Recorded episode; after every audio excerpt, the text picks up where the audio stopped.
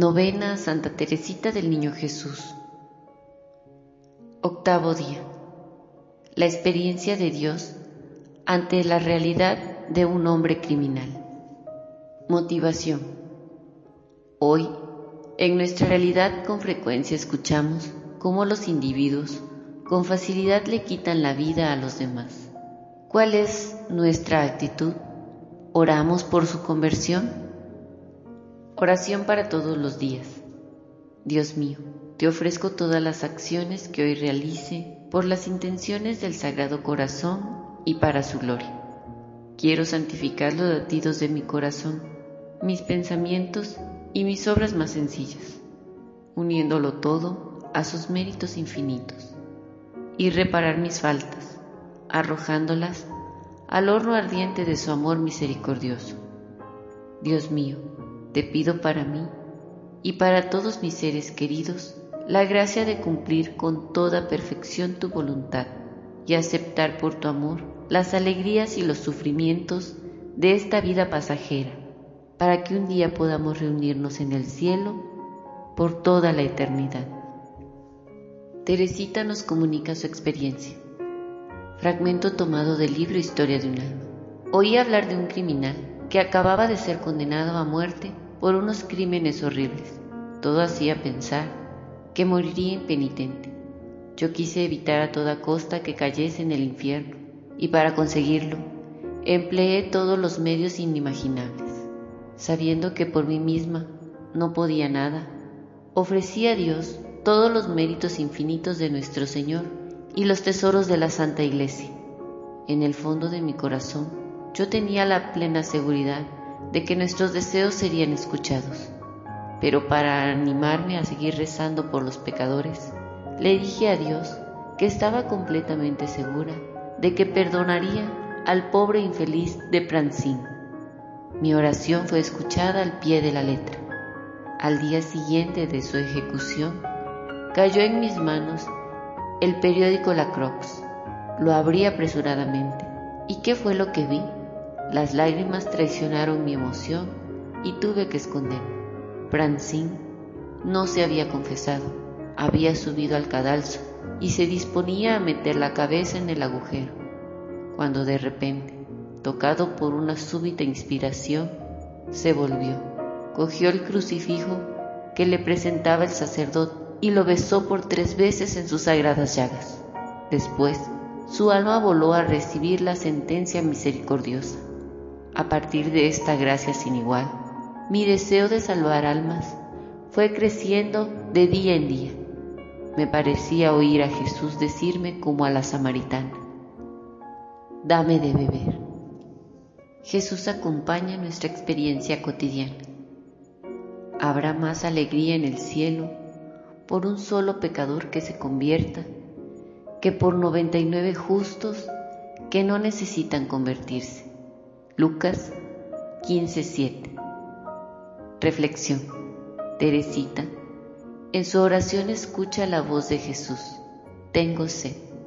Ella responde a su voz orando por los pecadores. Nuestro encuentro con Dios en nuestra vida cotidiana nos abre el corazón para ver la realidad con ojos de fe, esto es, con misericordia y compasión. Como iglesia que somos, todos estamos llamados a orar por aquellas personas que se encuentran lejos de ella. Gozos. Mi vida es un instante, una efímera hora, momento que se vade y que huye veloz. Para amarte, Dios mío, en esta pobre tierra, no tengo más que un día, solo el día de hoy. Para amarte, solo tengo el día de hoy. Oh Jesús, yo te amo. A ti tiende mi alma. Sé por un solo día mi dulce protección. Ven y reina en mi pecho. Ábrame tu sonrisa. Nada más que por hoy, para amarte. Solo tengo el día de hoy. ¿Qué me importa en qué sombras esté envuelto el futuro? Nada puedo pedirte, Señor, para mañana. Conserva mi alma pura. Cúbreme con tu sombra. Nada más que por hoy para amarte. Solo tengo el día de hoy. Si pienso en el mañana, me asusta mi inconstancia. Siento nacer tristeza, tedio en mi corazón, pero acepto la prueba, acepto el sufrimiento, nada más que por hoy. Para amarte, solo tengo el día de hoy. Virgen Inmaculada, oh tú, la dulce estrella, que irradias a Jesús y obras con él mi unión. Deja que yo me esconda bajo tu velo, Madre, nada más que por hoy. Para amarte, solo tengo el día de hoy. A mi Jesús deseo ver sin velo, sin nubes. Mientras tanto, aquí abajo, muy cerca de Él estoy. Su adorable semblante se mantendrá escondido, nada más que por hoy. Para amarte, solo tengo el día de hoy. Oremos desde la realidad. A cada invocación responderemos, Señor, ayúdanos a ser compasivos y misericordiosos por todos los grupos violentos del mundo, para que se conviertan y valoren la vida. Oremos.